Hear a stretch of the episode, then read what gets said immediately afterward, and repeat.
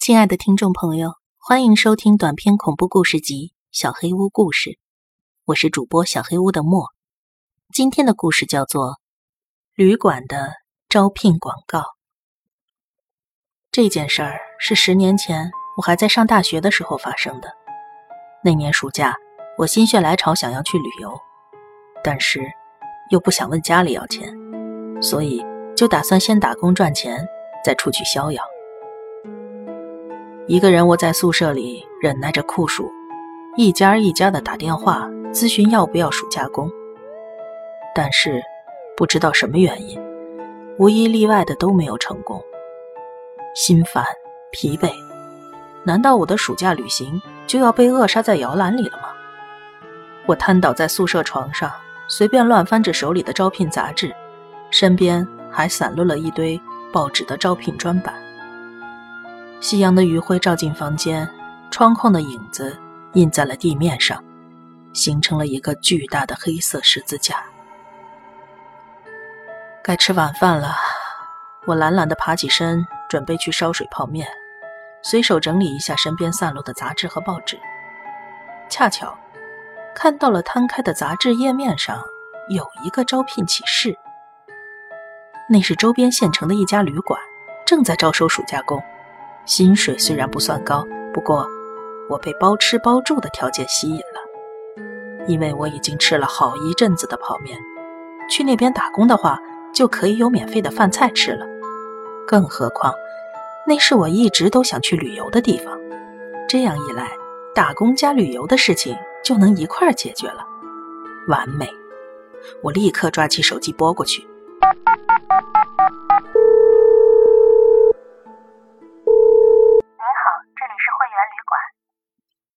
你好，我看到你们的招聘广告，请问现在还缺人吗？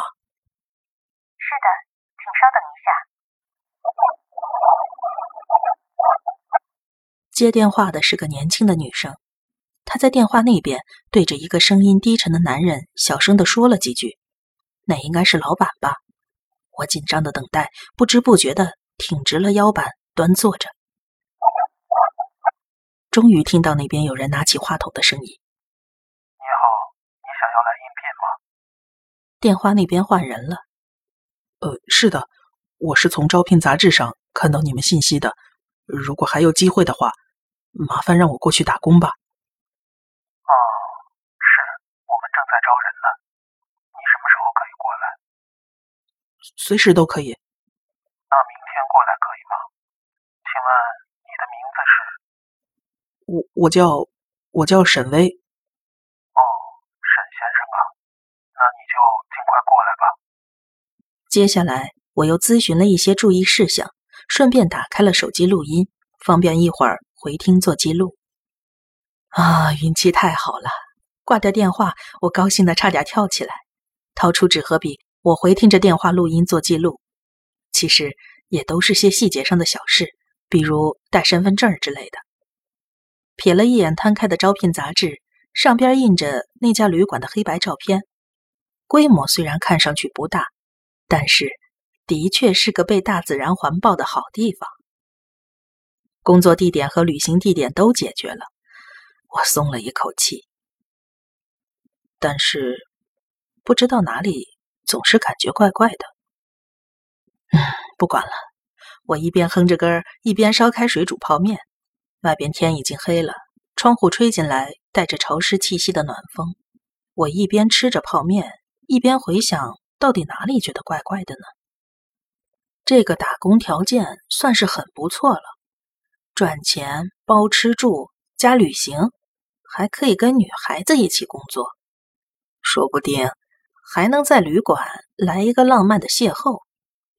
但是，总是觉得哪里怪怪的。鼻子好像有点囔囔的，漆黑的窗户倒映出我的脸，我无来由的情绪低落了下去。凝视着窗户上自己的脸，感觉好像老了好几岁，完全失去了往日那种朝气蓬勃的模样。第二天，我是被剧烈的头痛弄醒的，喉咙也很痛。试着发声，声音里带着哑哑的哭腔。是感冒了吗？我摇摇晃晃的起床刷牙，牙龈出血了。从镜子里仔细观察自己，眼睛下边一夜之间印上了浓重的黑眼圈，脸色惨白，实在是很像鬼。我现在这种状态，要不还是不要打工了吧？但是，昨晚已经把行李打包好了，还买好了火车票。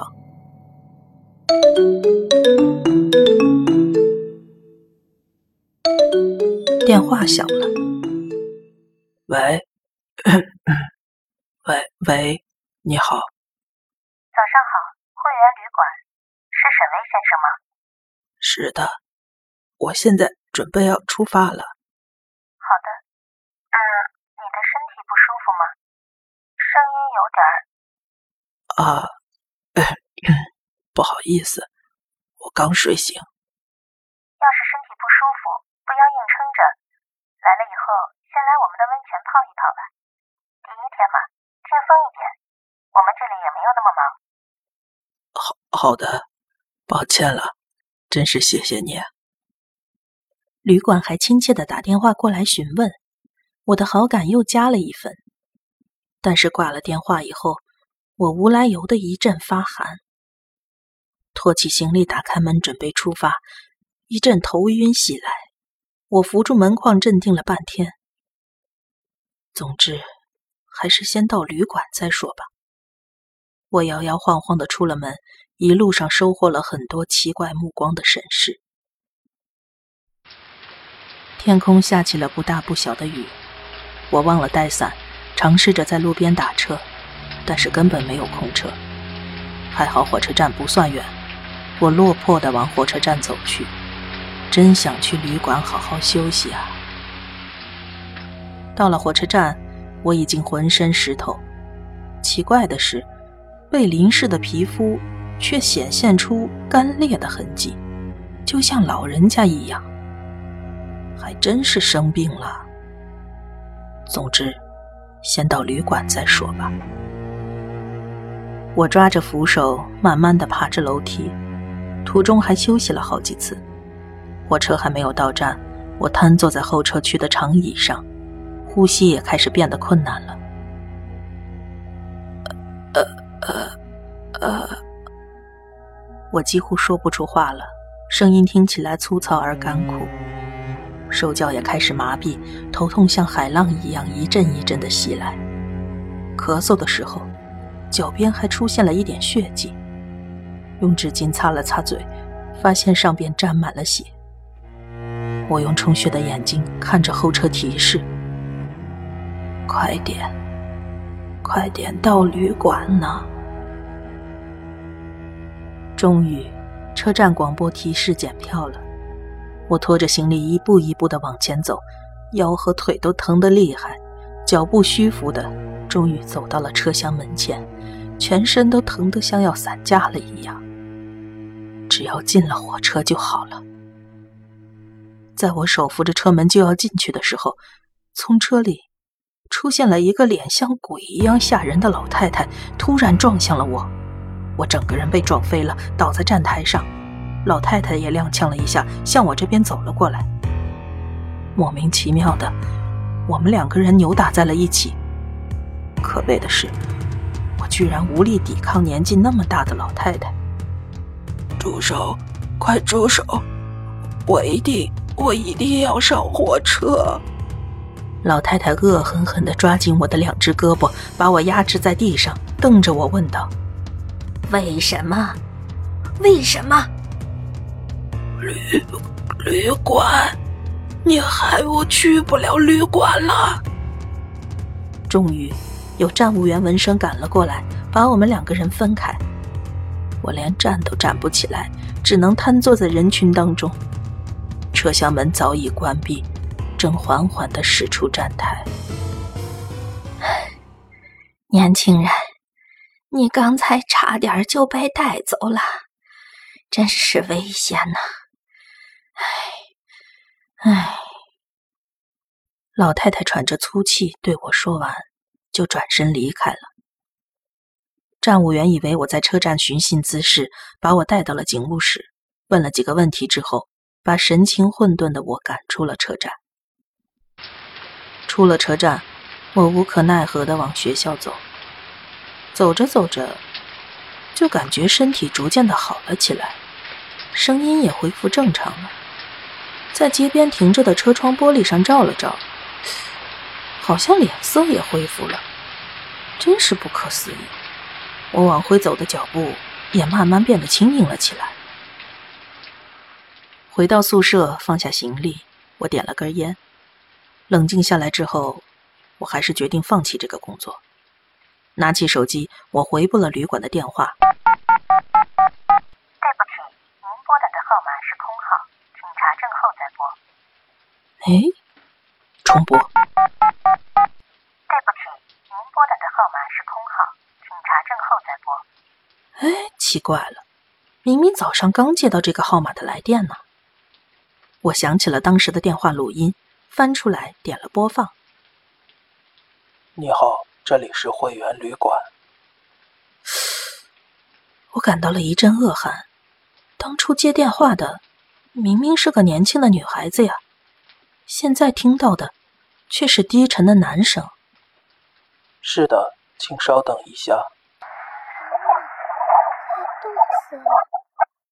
嗯，嘈杂的声音中好像还有些什么声音。我再一次倒回去，并且放大了音量。是的，请稍等一下。好冷，快冻死了！再一次倒回去，好冷，快冻死了！是个小孩的声音，而且后边那句听得到掺杂了许多人一起说话的声音。我开始浑身冒冷汗，忍不住把电话拿远了。通话记录还在继续播放。啊，是的，我们正在招人呢。你什么时候可以过来？随时都可以。我对这段对话有印象，但是我应该是在跟一个中年男性说话呀。现在听到这个声音，却低沉的像是从地底传来的一样，苍老，毫无生气。哦，沈先生啊，那你就尽快过来吧。我关上了电话录音，全身已经被冷汗湿透了。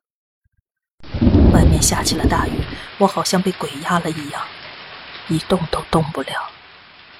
好不容易才冷静了下来，然后我继续播放下一段录音，是今天早上打过来的那一通。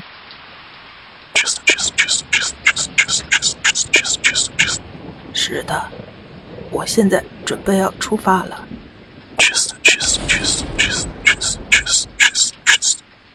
啊，哎，不好意思，我刚睡醒。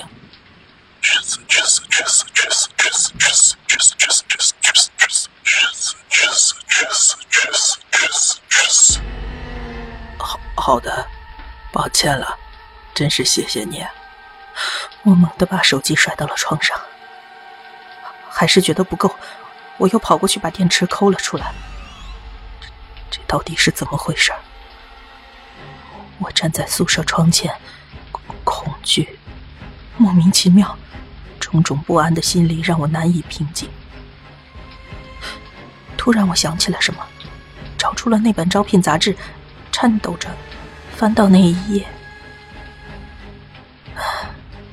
不对，我的手颤得更加厉害了。我找到了那一页，整本杂志都很新，但是旅馆那一页却皱巴巴的，不止充满了褶皱，还带了一点烧焦的颜色。不管怎么翻，都只有这张纸是这样的，就像几十年前的旧杂志一样。那张纸上有一张烧了个精光的旅馆的照片。上边还有一则报道：死者三十名，起火点在厨房。旅馆老板的尸体被发现烧死在厨房里，怀疑是做饭的时候发生的火灾。住在旅馆的旅客们来不及逃生，全数被烧死了。这是什么？这不是招聘广告啊！杂志被风吹得自顾自的翻着页，我的脑子里放空了，全身像石头一样，一动都动不了。这时候，窗外的雨渐渐小了，我被寂静包围着。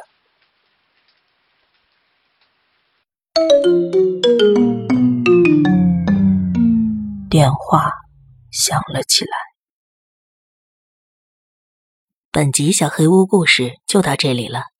如果你做噩梦的话，没有关系，我会来把它吃掉的。我是主播小黑屋的墨，那我们梦里再见了。